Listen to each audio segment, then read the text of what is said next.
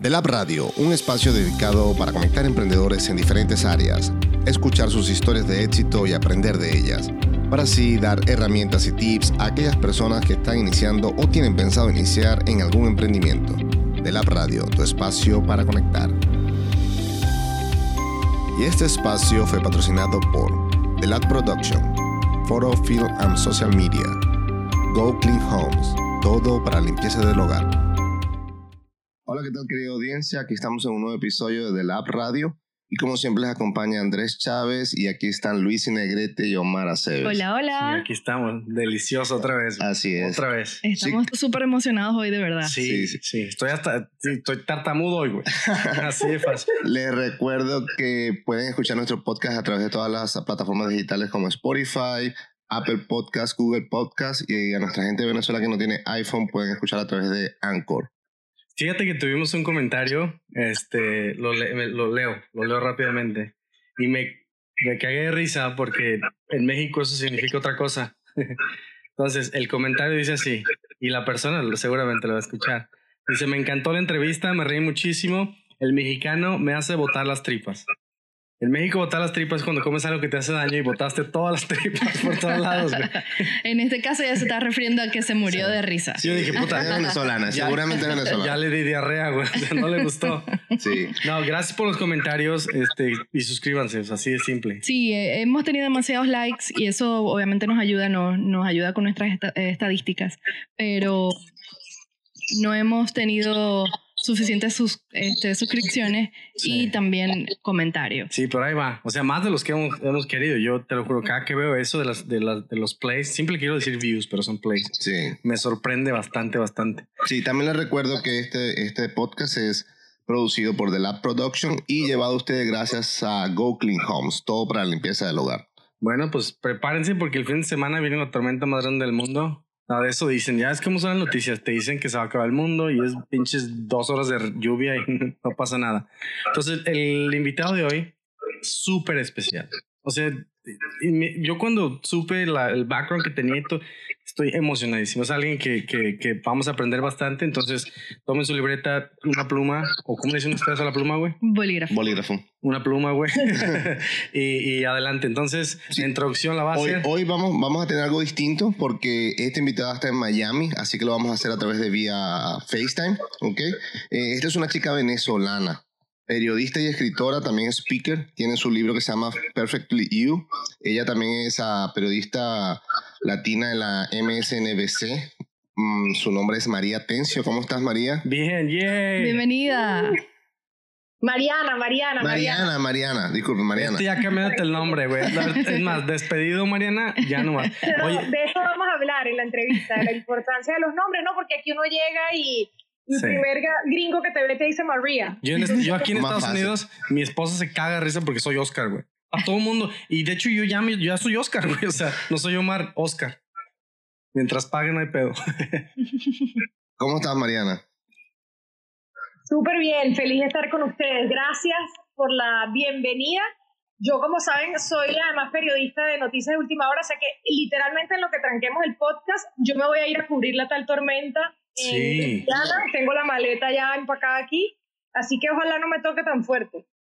No, pues te cuidas porque sí. O sea, a nosotros nos tocó Harvey. Sí, hace... Y, y ya tiempo. pasa algo. Dicen una noticia de que viene una tormenta y todo mundo se paniquea. Sí, todo el mundo se, se... Y en ese momento cuando Harvey nosotros no nos creímos la, la noticia y realmente pasó, entonces es súper A mí me tocó importante. Harvey cubrirla como periodista y les puedo decir que estuve semanas, Sí. semanas en Houston y hasta el sol de hoy no se me olvida. Ahorita tuve que volver por una historia y veo las calles así y digo, wow, yo me acuerdo que eso estaba todo inundado. Fue Sí, sí, sí. Sí, no, fue, Oye, fue te, de primero verdad te quiero felicitar porque tú has hecho dos cosas que yo tengo en mi bucket list, que es una es estar en TED Talks, que ojalá y algún día se me logre, y otra es escribir un libro. Te lo juro que de- para mí TED Talks y escuché la plática que diste es increíble. Y tuve una anécdota muy parecida que te decían que si conoces las hamburguesas, a mí lo, yo, yo estudié parte de la universidad en Australia y a mí me decían, güey, ustedes tienen coche, mames, cabrón, me vine, pues, yo me manejo en helicóptero en México, pendejo. Mira, estar en TED fue espectacular, sí. fue un sueño hecho realidad, pero lo más bonito fue que la razón por la cual termino yo dando la charla es que em, los estudiantes de la Universidad de Reno, Nevada, contactaron a TED y les dijeron, queremos ver a más jóvenes que nos representan a nosotros. Y fue por eso que TED me llamó. Entonces, lo más lindo fue que lo pidieron los, estudiantes, los chamos, como decimos en Venezuela. Súper fluida en el, en el TED Talks y yo he escuchado bastantes expositores que no, no, no pertenecen al escenario. Tú te, te ganaste el escenario al 100%. Ay, gracias. Y los comentarios que tienes en YouTube, oh. Ha sido espectacular. Ahorita vamos casi a los 10 millones de, sí. vistas. Sí, eso estamos viendo. De los top 10 TEDx top vistos en el mundo, lo han traducido en 8 idiomas pero les contaba que además esto fue algo que llegó a mí de la manera más linda, que fue que los estudiantes de la Universidad de Reno, Nevada, muchos hispanos obviamente, le dijeron a, TED como que nosotros queremos ver a más speakers que sean como nosotros en este escenario. Oye, ¿cuándo te hablaron? Cuando te hablaron te, por teléfono, por mensaje o cómo fue? Me, llamó, me llamaron por teléfono, primero mandaron un mail y yo les dije, bueno, sí, llámeme, yo estaba en un hotel, como yo viajo todo el tiempo, estaba en un hotel, no sé ni dónde, así, en un pueblito, y cuando me llamaron así a las 8 de la noche y me dijo, te llama Ted a decirte, los estudiantes quieren escuchar de ti, o sea, los estudiantes de, de Nevada contactaron a Ted porque quieren tenerte como speaker. Y fue algo que yo nunca me imaginé el alcance que iba a tener, pero sí lo, me lo tomé muy en serio porque dije, yo no le puedo quedar mal a esta Se nota, o sea, tú escuchas, se nota. Ok, vamos, vamos a una regresión. Sí. Este, vamos a empezar desde que te veniste, o sea, escuchamos la historia en TED Talks, eso. Tú te vienes de Venezuela, primero, pues eh, tu, papá te quiso mandar a estudiar, bla, bla, pero ¿cuándo tú tomas la decisión de ya quedarte en Estados Unidos? Yo crecí y viví toda mi vida en Venezuela y estudié toda mi vida en Venezuela, a pesar de que, como dices tú, tenía la oportunidad de de pronto hacer un verano acá o aprender inglés de alguna manera aquí. Finalmente yo me vengo después de incluso de terminar la universidad en Venezuela. Yo soñaba con ser periodista y estudié comunicación social en la Universidad Católica Andrés Bello en Caracas, que es una soy súper orgullosa de mi universidad y es una formación realmente que yo la llamo la formación que tuvimos en Venezuela es una formación humana que yo dudo te puedan dar muchas universidades en cualquier parte del mundo, porque encima en esa época, cuando yo estuve en la Universidad Católica del año 2003 al año 2008, eh, el gobierno, por ejemplo, en el momento de Hugo Chávez, que era el presidente en el momento, cierra el canal de televisión más importante del país, que se llamaba Radio Caracas Televisión, donde yo soñaba con trabajar poco a poco en mi aula de clase los estudiantes empezaron a organizarse, armaron un movimiento estudiantil del cual yo fui parte, o sea, marchamos en las calles, tú ibas a la clase y, y Luis y, y, Andrés seguro se acuerdan, o sea, tú ibas a la clase y los profesores nos preguntaban, ¿y dónde van a marchar ¿Y dónde Van a marchar hoy? Sí, sí.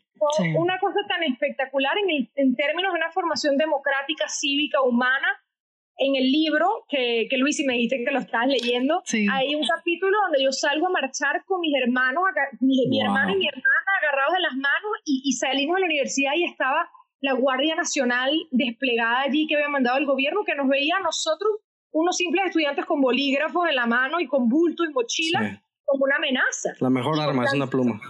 Y nos lanzaron bombas lagrimógenas y yo ese día no, perdí de vista a mi hermano, perdí de vista a mi hermana y yo decía, un caos, pero un caos donde yo dije, en medio de, esa, de ese humo y de esa confusión, yo dije, yo creo en la libertad de expresión. Oye, María, yo quiero tener vocación periodística. Una pregunta personal. Tú que estás, tú cubres reportajes, ¿te gustaría cubrir algo de Venezuela?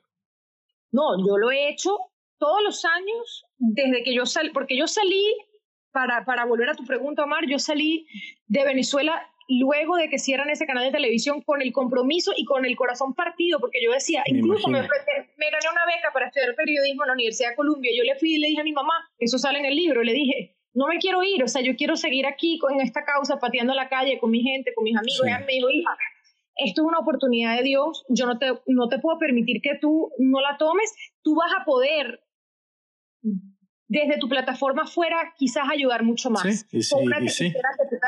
Y yo me fui, te lo juro, con ese compromiso y con esa promesa.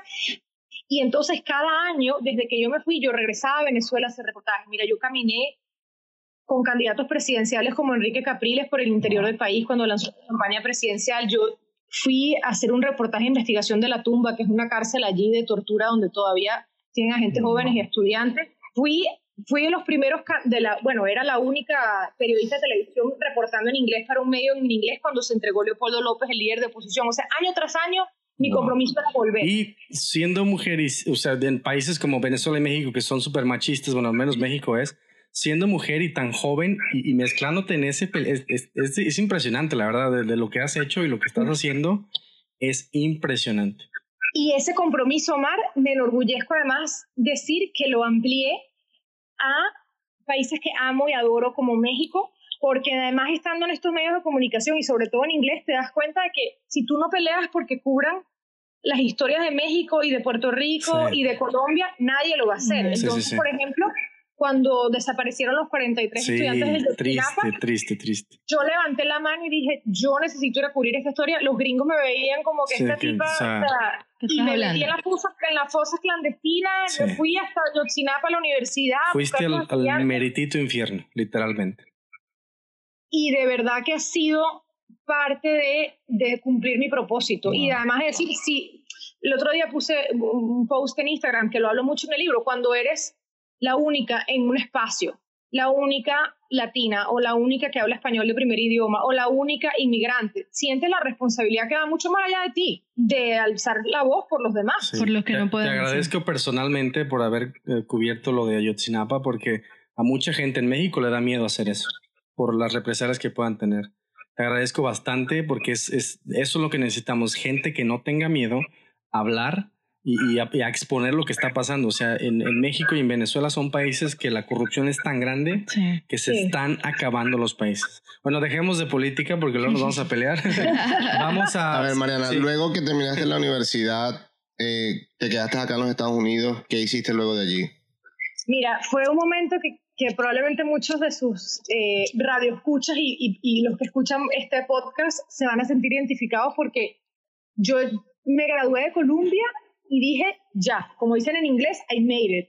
Lo logré. I'm on the other side. No voy a tener que, no voy a tener que forzarme más por buscar un trabajo, no me, todo me va a ser súper fácil. Y mentira, o sea, yo llegué acá sin una visa, yo llegué este, con un nombre, Mariana, bueno, mi nombre más completo es Mariana del Carmen, atención. o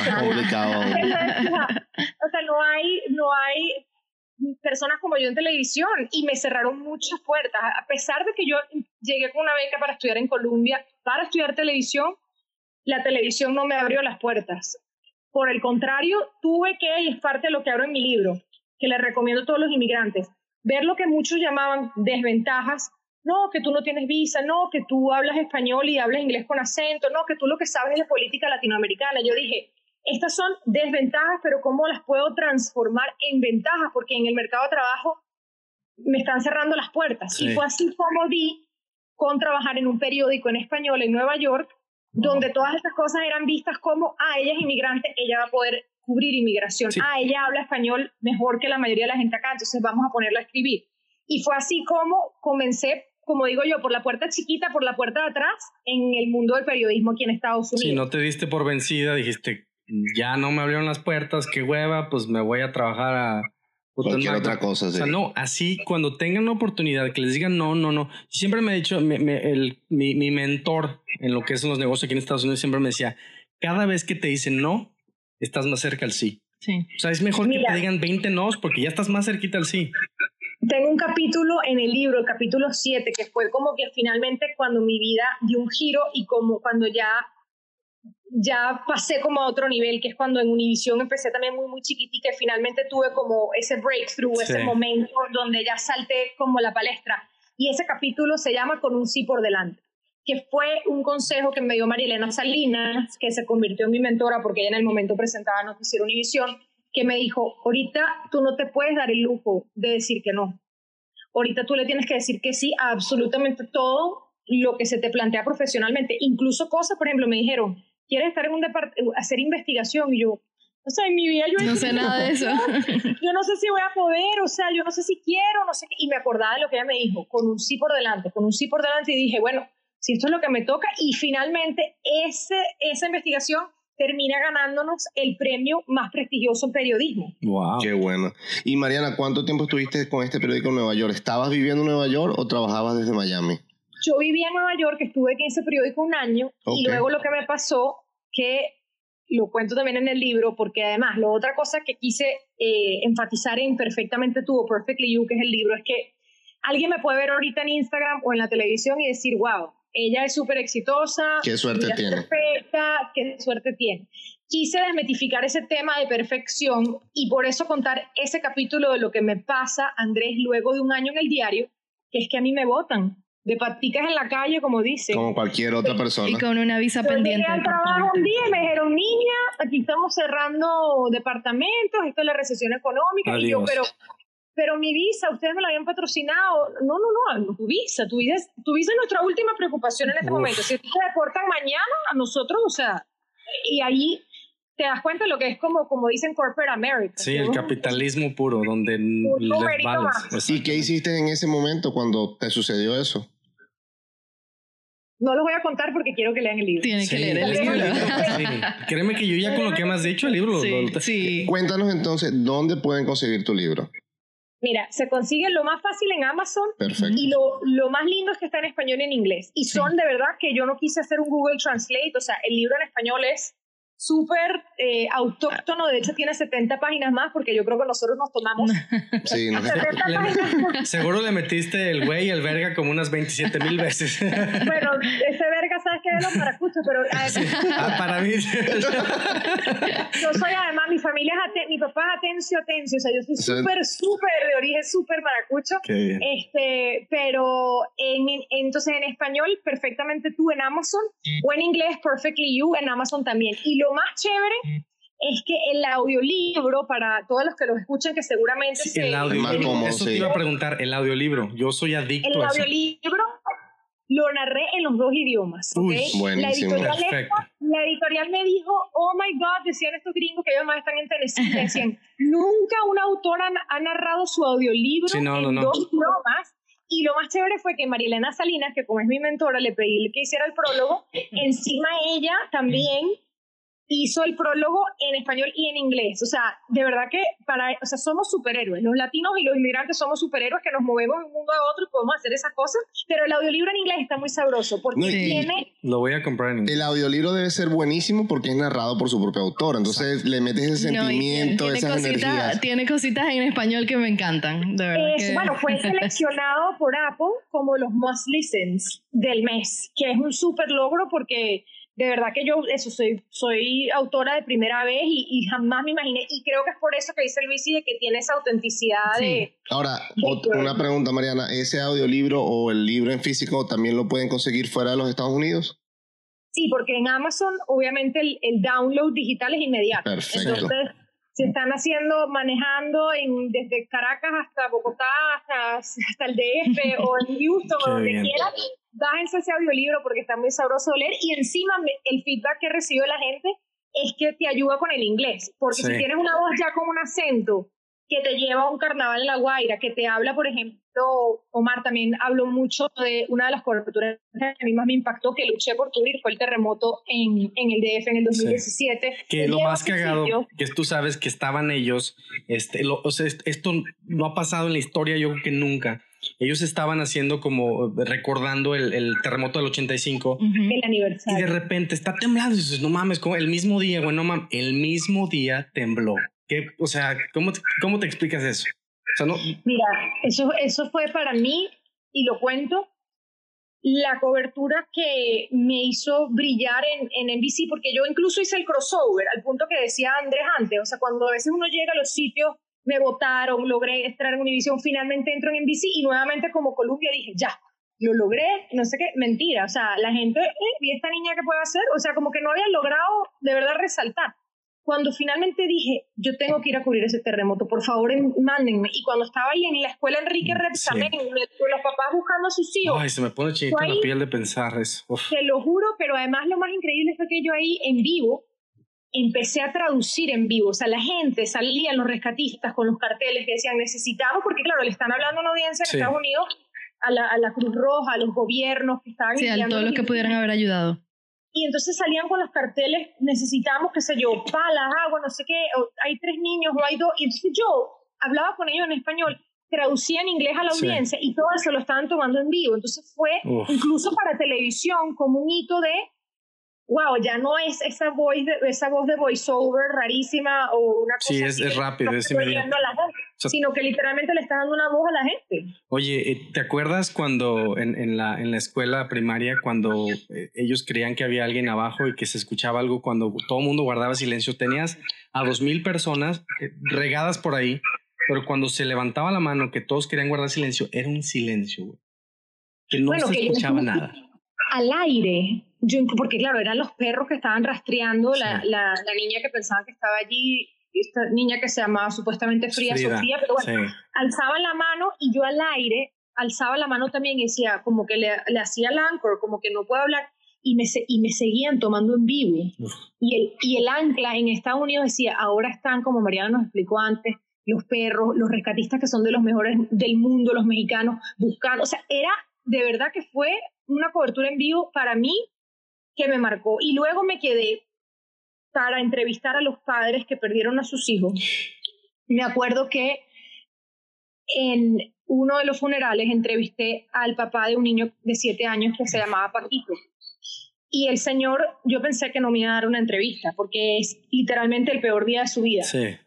Y ese señor habló conmigo con una dignidad y una entereza, se le salían las lágrimas. Ay, no y yo ese día entendí que ese señor, a pesar de que no todo el mundo ha pasado por un terremoto, ese señor creó un puente con miles y cientos de miles de personas que estaban viendo en todas partes del mundo. Y tú fuiste a la plataforma. Y sobre todo conectaron, yo, ese día yo me di cuenta, dije, el sentimiento de perder a un ser querido es algo universal, pero para lo que nadie está, está es el para lo que menos estamos preparados. Pero este señor aquí, hablándome y abriendo su corazón en el peor día de su vida, acaba de tender un puente desde el DF con el mundo entero. Te pregunto, Mariana, ¿tienes el mejor trabajo del mundo? Definitivamente. Sí, con esa sonrisa sí, güey. O sea, definitivamente sí. Es, yo me siento, eh, sobre todo para mí, siento que es un trabajo privilegiado porque es el privilegio de estar evidenciando la historia, o sea, la historia, eh, yo cuando hablo de la caravana migrante, yo caminé con la caravana migrante desde Guatemala, crucé México hasta llegar a la frontera. Cuando me hablas de Venezuela, yo estuve ahí cuando se entregaron los líderes. Cuando tú me hablas, yo he estado eh, cubriendo los movimientos estudiantiles en Hong Kong, cuando nos tiraron gases lacrimógenos. Entonces, es, es presenciar la historia pero lo más lindo para mí es conectar con la gente. Sí. Para mí, el poder abrazar a alguien, en el peor día de su vida, porque usualmente te van a mandar para un huracán, para un tiroteo masivo, para no te mandan a cubrir una buena noticia. Conectar con alguien, abrazarlo y mirarlo a los ojos y decir... Te da vida, ¿cierto? Gracias por hablar conmigo, gracias por tomarte un mm. minuto de tu tiempo. Yo lo siento y siempre en los en vivos cuando tú me ves, que además es el calor que yo creo que traemos los hispanos a la televisión y me enorgullezco de llevarlo a la televisión en inglés. Cuando tú estás hablando con un invitado que acabo de hablar contigo, así sé que a mí en el oído me estén diciendo en el control room en Nueva York, ya, termina la entrevista, tírala para acá, no sé qué. Yo veo a la persona, le paso la mano en el hombro y digo, gracias, porque siento que invité a una persona a mi casa y que yo la tengo que despedir por haber entrado a mi casa ese día. Y esos son los detalles que para mí de verdad hacen que mi trabajo sea un privilegio. Ahora, bueno, esa, esa, respuesta yo me la sé porque ya, ya leí el libro, pero la audiencia no se la sabe. ¿Cuáles han sido tus más grandes apoyos en toda tu carrera? ¿Algún mi coach? Papá, sí. Mi papá, sin duda, mi papá, desde ese momento que a los siete años me quiso mandar a un campamento con mucho esfuerzo económico en Minnesota, desde Caracas, para que yo aprendiera inglés, me abrió las puertas al mundo y me dijo, hija, yo quiero que tú tengas todas las herramientas sobre todo académicas. O sea, mi papá era muy fiel creyente en la educación y cómo eso te puede abrir las puertas y poder haber accedido a estos trabajos gracias a ese gran esfuerzo que él hizo, para mí fue inigualable. Él era un feminista así eh, de, de, todo pulmón, siempre me dijo que yo podía hacer lo que yo quisiera como, como mujer, como, como venezolana y lo perdí el año pasado en Venezuela en medio de la crisis de salud que fue como periodista, lo más duro porque es cubrir algo que luego tienes que vivir de primera mano y, fue la historia quizás más triste, más dura que he contado, pero ahora ya saber que esa herida no va a sanar, pero que honrando sus enseñanzas y sus valores, yo lo estoy honrando todos los días. Y también con este libro, que está dedicado a él. Entonces, mi papi, mi papi número uno. Oye, dentro de todo el éxito que has tenido, algo que se te haya dificultado, algo que digas, esto es digo, es un, un mensaje para los emprendedores porque mucha gente cree que de, de, estar en Venezuela a la otra semana ya te convertiste en, en, Mariana Tencio. O sea, cuesta, cuesta trabajo, cuesta sangre, cuesta sudor. Algo que te haya costado trabajo que digas, puta, eso, eso es dificilísimo. Mira, yo, respecto a lo que dices, tengo ya más de 10 años en Estados Unidos y fíjense ya todo lo que les he contado, periódicos, desempleo, me he tenido que mudar de ciudad, he, sido youtuber en otras oportunidades donde yo cargo mi camarita, o sea, cuando yo he estado desempleada es cargar mi camarita y hacer entrevistas en la calle y ver quién me las compra o subirlas en YouTube. Lo que le digo a los emprendedores es que nunca dejen de moverse hacia adelante, hacia su meta.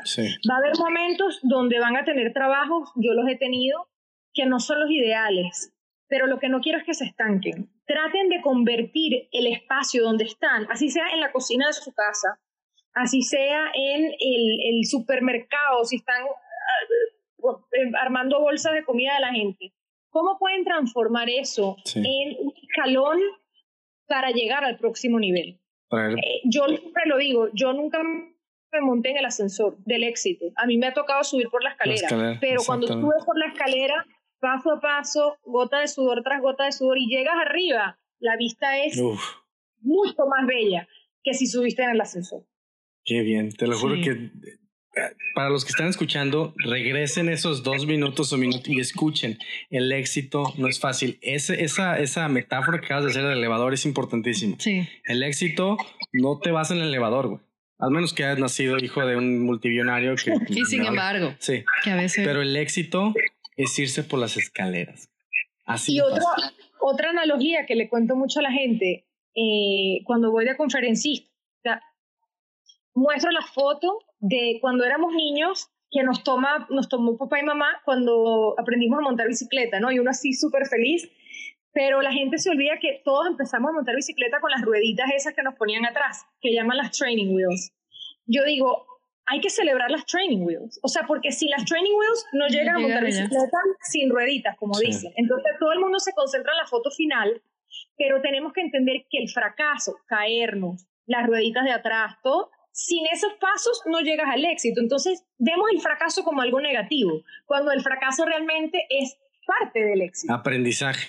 yo, yo lo que le digo, puedes aprender mil cosas de leer libros y libros, pero el día que tienes el primer error en tu negocio aprendes más que cualquier libro. Cualquier libro. Eso yo lo tengo en claro y me imagino que mucha gente que ha tenido éxito, que el primer error que cometes en tu empresa, aprendes más, güey, que cualquier libro que puedas haber leído, porque es la experiencia en carne viva. Sí, te queda... Ahora, volviendo 10 años atrás, cuando vivías en Venezuela, en una Venezuela muy diferente a la que es hoy en día, obviamente, esos, e, e, esos caminos por el Ávila y, y todas esas, esas experiencias. ¿Hay algo que extrañas de esa rutina que llevabas hace 10 años, donde éramos felices y no, y no lo sabíamos? Todo, absolutamente todo, todo, todo, todo. Extraño.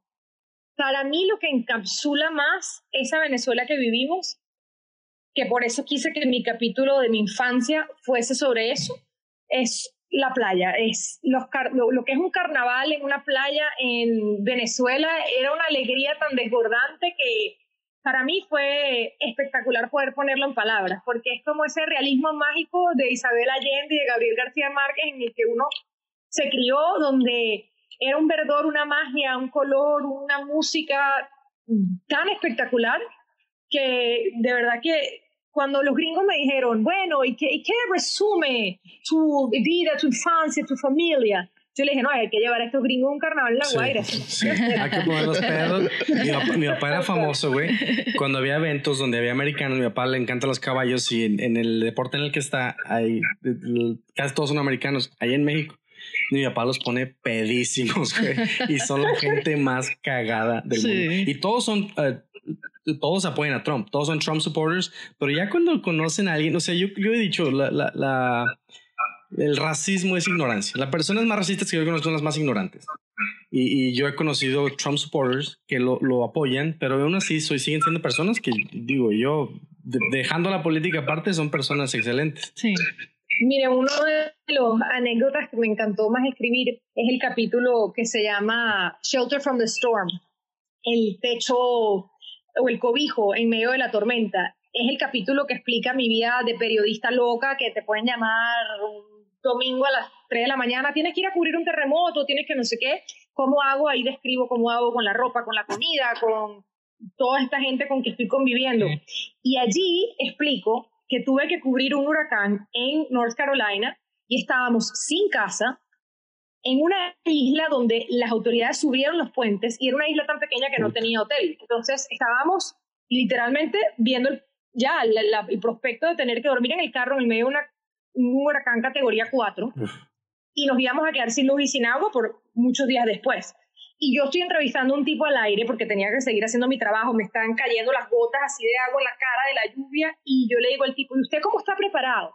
Y el tipo dice, no, yo tengo un radio satelital y tengo un pozo de agua y yo estoy preparado para estar en mi casa durante dos semanas, tengo comida y tengo todo. Finalmente cuando termina la entrevista yo voy y le digo, ay señor. Se acaba de desaparecer su casa.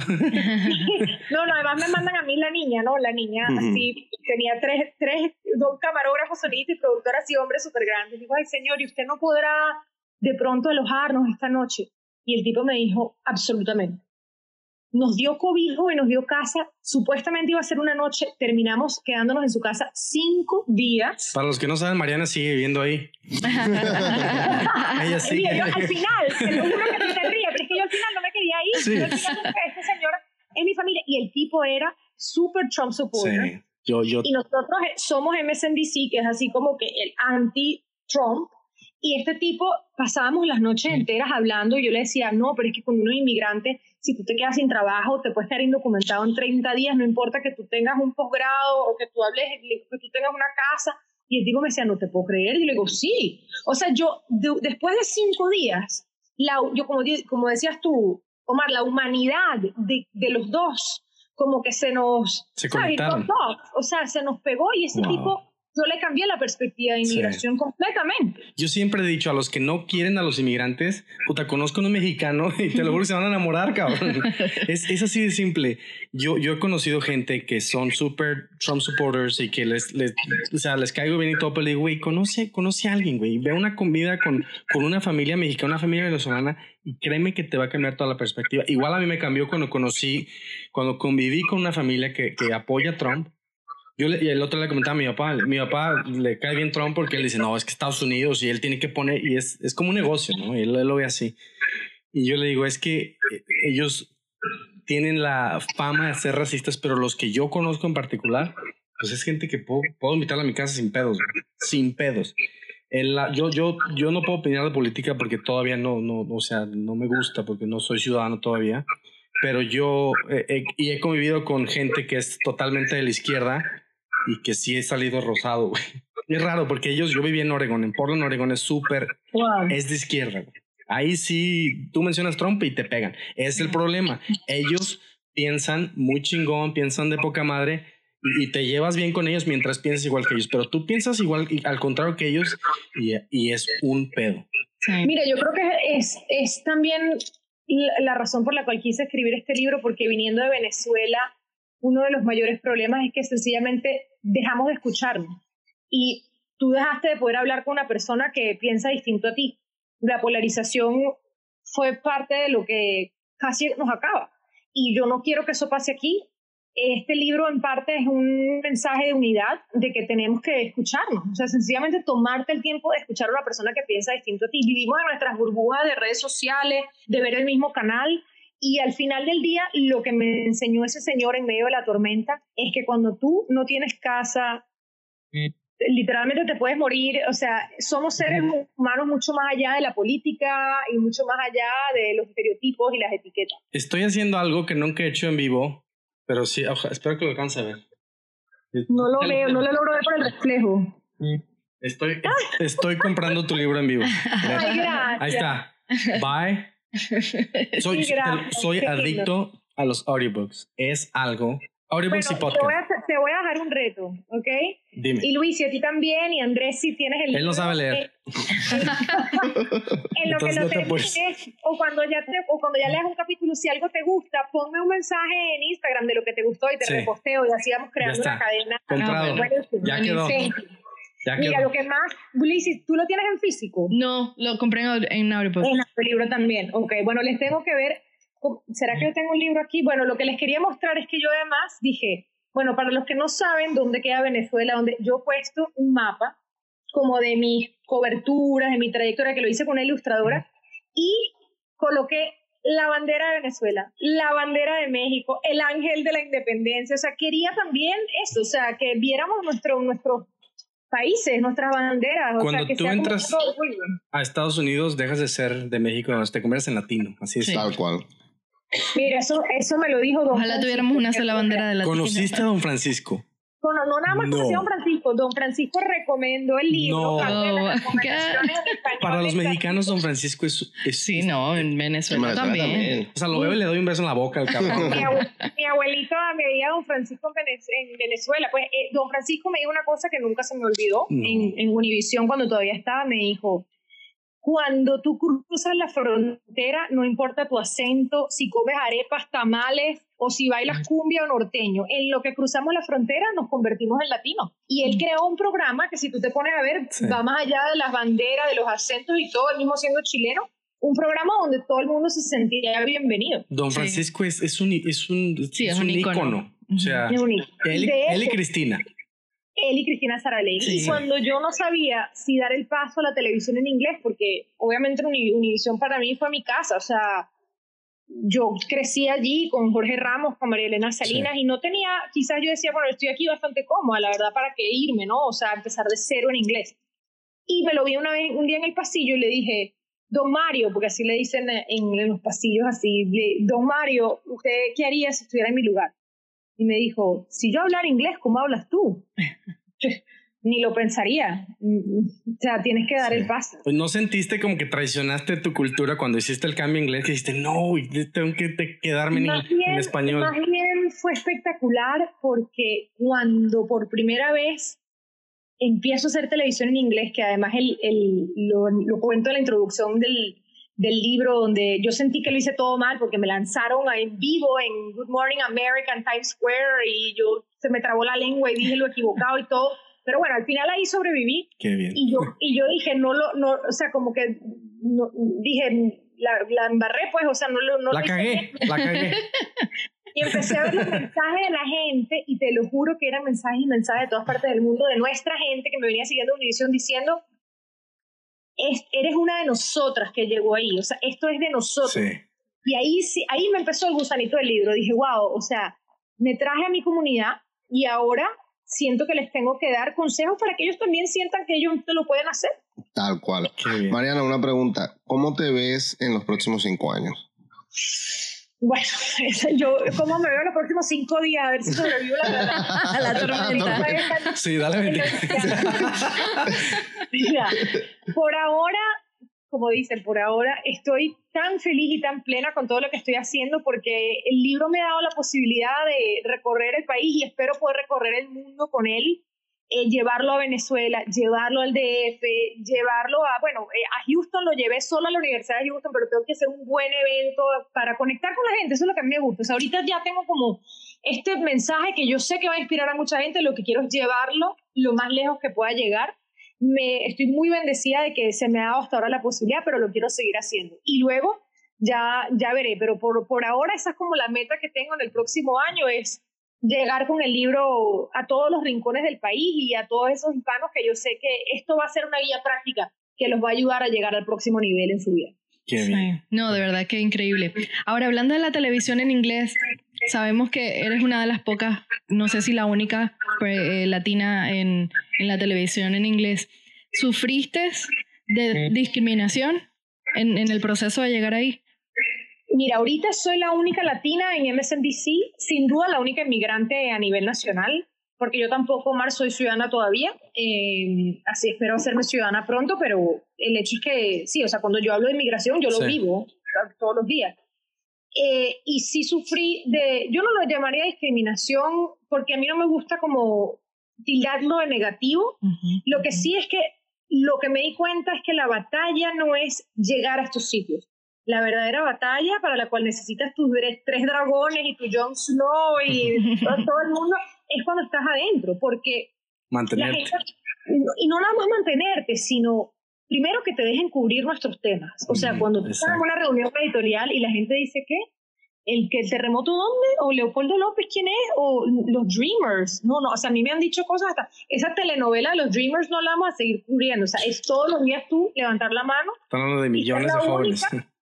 y ser la única y justificar por qué son jóvenes que son la propia, o sea, la propia el tela de lo que está hecho en los Estados Unidos. Y hay doctores, abogados, dentistas, de todo. Pero miles, bueno, algo tan sencillo, ahí viste en el clavo, algo tan sencillo que es como levantar la mano y decir, ya va, porque siempre el abogado en la historia tiene que, en el reportaje, o el médico, tiene que ser un hombre o, blanco con el mismo nombre. ¿Por qué no el abogado o el médico experto puede ser un latino? Es decir, aquí tengo la lista de cinco médicos que ustedes podrían utilizar en este segmento. Es ir haciendo como librando esas pequeñas batallas que te das cuenta que son mucho más grandes que tú. Una de las batallas a tu pregunta, Luisi, que, que yo le digo siempre a la gente, y esto sobre todo para los emprendedores es súper importante, además hago un 360 porque fue como comenzamos la entrevista con Andrés. Una de las batallas más importantes para mí es lo de pronunciar nuestros nombres correctamente. Cuando tú llegas, y lo cuento en el libro, cuando tú llegas a un canal top a nivel nacional, americano, o a una reunión y a ti te dice alguien María, yo hasta llegué a escuchar y digo, hey, Marinara, y yo, Marinara, no, that's a pasta, you fucking idiot. No, y, entonces, y, yo, y uno tiende a quedarse callado porque uno dice, bueno, no quiero faltar el respeto, no quiero como que, que estigan a esta niña fastidiosa, pero yo con el tiempo me fui dando cuenta que no, o sea, que eso es que te quitan tu poder, o sea, tu nombre, tu identidad, fue la intención que le dieron tus papás a tu existir. ¿Cómo pronuncian atención, o sea, en, los americanos? Le meten como, en vez de la C, porque es atención como atención, en vez de la C le meten, una, le meten, una, Z, como atención. A, mí yo soy Aceves y me dicen a Kievs. mi nombre nunca lo dicen y pues ya me dicen Oscar, entonces yo ya soy Oscar. no, qué bien. Este, entonces, nada, es darte cuenta que algo como un nombre es algo pequeño pero cuando tú te das cuenta que va mucho más allá de esta Mariana, de esta Luis y de este Andrés y de este, es sobre otros Omares que nos escuchan. Y es darles a ellos la oportunidad de verse reflejado en la pantalla, te das cuenta que es una batalla que vale la pena librar. Mariana, una pregunta que le hago a, a, nuestros invitados, ¿tú tu éxito se lo debes a, a la suerte o al trabajo duro? ¿O a la inteligencia, digo? Mm, para mí, honestamente, la, la única fórmula del éxito para mí es el trabajo duro, sin duda. Yo creo que trabajando duro, yo le, yo le agregaría algo, es trabajo duro y es también, yo creo mucho en la buena energía. Yo soy una persona, o sea, que, porque tú no puedes trabajar duro y ser una persona súper negativa o ser una persona que está envidiando, eh, eh, con envidia a los demás. Yo creo mucho en trabajar duro y luego abrirse al universo. Y decir, eh, Dios, estoy aquí abierta a lo que tú me envíes, rodearte de gente positiva. Eso, eso es construir la suerte. Aumentar las probabilidades de que la suerte te ocurra a ti. Entre más trabajo, más suerte tengo. Y más trabajo y buenas vibras. Que bien, que, que lo que comentábamos en el podcast que grabamos el, anterior. que la, la, gente habla de las energías, habla de rodearte de gente positiva. Y ese es para mí ha sido el secreto. O sea, yo siempre he tenido gente, pues la gente negativa, y se los he comentado a todos, es algo que a mí me, me duele el hígado. O sea, ya me enojé. O sea, nada más de hablar de gente negativa ya me enojé, güey. No, pero les puedo decir que siento la buena, o sea, a pesar de que estamos aquí en Miami, Houston. Tú estás con el gringo aquel, ¿verdad? no, yo siento las buenas energías de ustedes. De se nota porque recibo las, estoy recibiendo las buenas vibras de ustedes, sin duda. Ay, muchísimas gracias. bueno, vamos a pasar a la dinámica que tenemos eh, con todos los invitados, que es la de los cinco tips. Si nos regalas cinco tips que a ti te han ayudado y que puedas darlos para ayudar a alguien más, este, vamos a dar los, cinco, eh, los tips y, literalmente una descripción corta de cada uno y, y el micrófono es tuyo. Ok, vamos con los cinco tips para quienes nos escuchan. A ver, aquí se me listica, mientras tanto. El primero lo acabamos de hablar ya. pronuncia tu nombre como se debe pronunciar. Ese es tu poder, es tu identidad. Identidad. Y, y prepárate para refutar a la gente que lo pronuncie mal de una manera respetuosa, pero firme. Si tú dejas que te transformen de Mariana del Carmen a María, estás perdiendo la propia esencia tuya y lo que tú traes a la mesa. Entonces, pronuncia tu nombre como se debe pronunciar. El segundo es el tema de que para mí los acentos son medallas. Lo hablo en el libro. Un acento no es algo de lo cual avergonzarnos.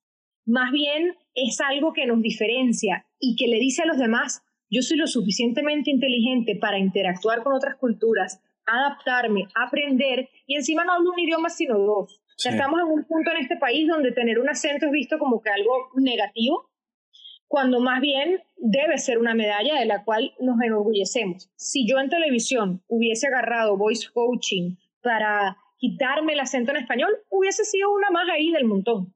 Pero cuando la gente me ve en televisión con mi atuendo bien latino, diciendo, no, no, y diciendo, this is Mariana, live for NBC News, la gente voltea y dice, Wow. ¿quién es esta?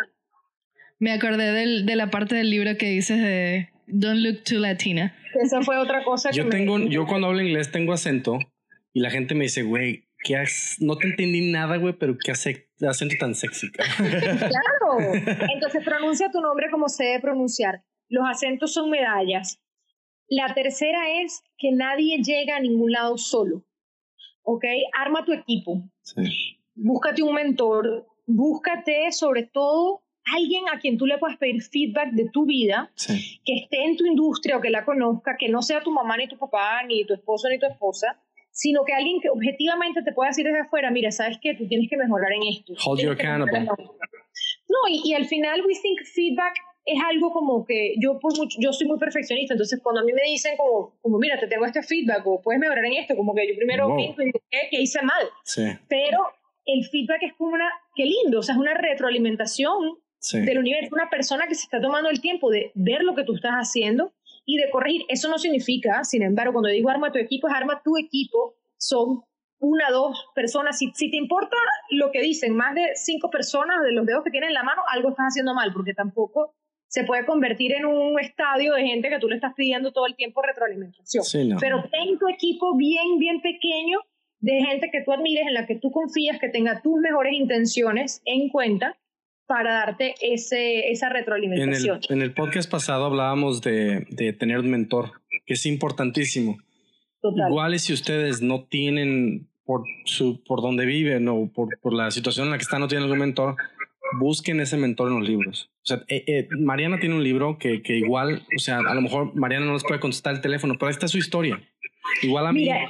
Tienes toda la razón. No, no, tienes absolutamente toda la razón. Porque incluso eh, un libro, una, una buena charla, etcétera, te puede acompañar. Yo en el libro, por ejemplo, hice mucho hincapié de que cada capítulo tuviera takeaways, tuviera consejos prácticos para las personas. Ah, ok, Mariana me contó toda la historia de cómo estuvo desempleada y aquí están los dos consejos prácticos. Boom, boom. Si a ti te pasa esto, esto es lo que tienes que hacer o esto fue lo que yo hice que a mí me funcionó. Eh, la otra cosa, el tema del síndrome del impostor.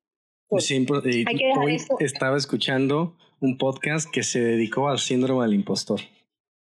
Mira, eso es, como diríamos en criollo, el autosaboteo Sí. más grande que hay, porque eso está en la mente de cada uno de nosotros. O sea, qué increíble pensar que el obstáculo más grande para tu éxito vive en tu cabeza Sí. y tú lo alimentas y lo haces tan grande o tan pequeño como tú creas. Yo doy muchas charlas alrededor del mundo, en compañías, en universidades, y ustedes no saben la cantidad de gente que me dicen cosas como, creo que se equivocaron. Yo no pertenezco a este trabajo, a este programa, mi aplicación, no sé por qué, creo que, se, creo que cometieron un error, yo no sé si voy a poder con este puesto que me dieron. Son tantas dudas que tenemos nosotros sobre nosotros mismos y yo quiero que piensen algo. Somos los primeros en aupar al de al lado, decirle, qué bien lo hiciste, güey, Sí. pero con nosotros mismos somos implacables. Exactamente. Y somos, yo soy fuerte, conmigo mismo yo soy tan fuerte que a veces digo, güey, relájate, o sea, disfruta lo que estás haciendo porque es difícil llegar al éxito, pero al menos estoy caminando, yo trato, yo pienso yo que estoy caminando hacia algún éxito, no sé cuál sea, pero voy, voy hacia allá. ese impostor hay que dejarlo Sí. en la puerta y entender cuando nos estamos autosaboteando. Y lo último, que es lo que yo realmente en momentos de mi vida cuando estaba atascada, me ha hecho desatascarme o, o- o me ha dado perspectiva inmediata, que lo cuento en el libro, fue uno de los aprendizajes más grandes de mi papá. Cuando estés atascado, piensa de dónde vienes, de dónde saliste, para que te dé perspectiva inmediata de hacia dónde puedes ir. O sea, si tú piensas sobre todos los inmigrantes que nos escuchan, oye, yo salí de mi pueblo en el interior de Venezuela y eh, ahora estoy, sí, con un negocio en Houston tratando de echarlo para adelante, pero tú te dices a ti mismo, si tú pudiste a salir de tu país, establecerte aquí, formar una familia o lograr un primer trabajo, etcétera, este pequeño problema que tienes ahorita no va a ser lo que te va a detener. Sí, no. Lo más, lo más difícil ya lo pasaste, o sea, ya, ya. Ya llegaste ya acá. llegaste aquí. O sea, aquí te puedes reinventar, aquí puedes ser quien quieras. El chiste es que te lo creas, cabrón. Qué bonito final. Sí, sí, sí. Eso, Ya- eso estuvo demasiado ¿A poco ya se acabó? espectacular. Sí. Sí, No, ya, no. ya se nos acabó el tiempo. Se me va a dejar el avión y me va a dejar la tormenta. Después me Mari. van a tener que contratar allá en el podcast. No, hombre, te viene, no, no- no hay problema. No, Sí, no, no ajustamos el presupuesto de... Sí. No, pues es que ya como ya me pagan a mí 20 mil por episodio, ya no creo que te ajustemos, Mariana. No, pero muchas gracias. Te lo juro que la energía igual la sentimos de allá hacia acá. Es fuertísima. Este, ahí estamos a lo que se ofrezca, literalmente. Así es. Mariana, recuérdale a nuestra audiencia dónde pueden conseguir tu libro y tus redes sociales también. Mis redes sociales son facilísimas. Mariana Atencio, todo pegado. Mariana Atencio con la doble A. En Instagram, Facebook, Twitter es lo mismo. Y luego el libro en Amazon, Perfectamente tú o Perfectly You. Download inmediato en audiolibro o en versión digital o esperan que les llegue el, el hard copy a su casa. Y si lo piden, súbanlo a sus redes, me hacen el tag y yo feliz de repostearlo porque estamos creando una comunidad espectacular de autenticidad y aceptación y sobre todo de celebrar lo que nos hace Sí. privilegiados como inmigrantes. Buenísimo. Muchísimas gracias. Felicidades por todo el éxito Sí. y te lo juro Los que vas a llegar a mil, mil veces más alto. Sí. Bueno, cuando vaya a Houston hacemos algo juntos allá. Claro. Sí, Buenísimo, por buenísimo. favor. Te Lo que en. México, una pedota. Buenísimo, Bye. Muchísimas esperamos. gracias. Que te vaya súper. Bye bye. Bye bye. Bye. No, buenísima la conversación con Mariana Ah, desde sí. Miami, nuestro primer invitado que hablamos por Skype Sí. o por, en este caso, Solo FaceTime. una sola falla que se cortó. Se cortó en un momento, Pero pero, de verdad rápido. que... Pero está bien, está bien, cosas es que, que, aquí pasan. Andrés, el, el, el ingeniero. El ingeniero de- Sí, ¿qué estás haciendo? ¿Estás, to- estás tomando? No, ay, Andrés. Algo le presionó ahí Sí. mal. ¿Qué, qué, qué persona más humilde. Sí, Total. de verdad que... Y cuando yo le escribí, yo no me imaginé que... Obviamente son personas súper ocupadas. Sí. Tiene no una agenda apretada. No nos sí. vamos a imaginar que sí, mira, sí, cuenta conmigo. Yo ¿Qué? quedé en shock. Sí. Y de hecho se lo estábamos conver- Sí, sí, sí. conversa- eh, com- conversando en el episodio, anterior. Y dije, esto es un spoiler alert. Ella es grande y se tomó el tiempo de decir, tengo un tiempo para ti porque yo sé que eso va a ayudar a otras personas. Tiene, ella ha hecho dos cosas que yo quiero hacer. Que es escribir un libro y estar en TED Talks. Yo sé que son... A lo mejor para ella, era, e- ella era- esos, esos eran sueños inalcanzables. güey. A lo mejor para mí ahorita los veo lejos, pero algo tengo que hacer para poder llegar ahí. Y a lo mejor este, este, esta plataforma que me dieron la oportunidad de estar me va a ayudar. igual ustedes, ahí están, ¿no? Sí, ahí vamos Sí. de la mano. Ahí vamos creciendo todos juntos. De verdad que súper complacidos con la entrevista de Mariana. Y mm, esperamos que la disfruten tanto como nosotros. Sí, y sí. vayan a buscar su libro porque de verdad De que... verdad. Desde mañana Andrés se va a ir a tatuar Mariana, no María, Mariana. Sí, güey. Es que tiene cara de María, tiene cara de María, sí. Pero bueno, le vamos a llamar María. No, Mariana, este, muchas gracias y yo te agradezco en lo personal que hayas cubierto lo de México porque para mí es súper importante porque yo viví algo de la violencia de México y eh, lo de los de Ayotzinapa que ustedes no, a lo mejor no saben. Sí, no, lo escuchamos en las noticias, pero... Pero es pues, fuertísimo. Sí. Que ella ha tenido el valor de ir a, a- a México a cubrirlo donde los reporteros mexicanos no se animan, güey. Los tienes bien puestos. Sí, sí. No, bueno, chicos, recuerden que pueden escuchar nuestro podcast en, a través de todas las plataformas digitales, Spotify, Apple Pod- Podcast, Google Podcast y para nuestra gente de Venezuela que no tiene iPhone, pueden escucharlo a través de Anchor. Nos ubican como The Lab Radio, todo pegado sin espacio. Todo pegado sin espacios. Recuerden, suscríbanse y dejen los comentarios. Sí. Hemos tenido, el, el comentario me hizo reír bastante. Buenísimo. el de- los, todos los que están Sí, ahí son todos, buenos. todos tenemos muchos comentarios cada vez que subimos un episodio. A la gente le hace clic porque somos personas normales como, Sí. como cualquiera. Sí, sí. Y Lo que podemos hacer es lo siguiente. Vamos, eh, comenten todo, no, envíanos por Instagram o a través de los comentarios y vamos a nombrar los Sí. comentarios más... Yo estaba pensando Sí, sí, exactamente. comentamos los comentarios con, las con la, la- la- las redes sociales Sí. para que entonces para que vean que sí leemos todos los comentarios. Estamos Sí. siempre atentos de todos sus comentarios. Entonces, bueno, vamos a hacer eso. Vamos a hacer eso en los próximos, en los próximos buenísimo. Me programas. gusta Ok. esa idea. Bueno, pues muchas gracias. Sueñen en grande, sueñen en grande y sueñen en grande. Así es. Hasta el próximo episodio. Bye. Y este espacio fue patrocinado por The Lab Production, Photo Film and Social Media, Go Clean Homes, todo para la limpieza del hogar. Gracias por escucharnos. Si te gustó, déjanos tu comentario y síguenos en nuestras redes sociales, arroba Production en Instagram. Y nos vemos en un próximo episodio.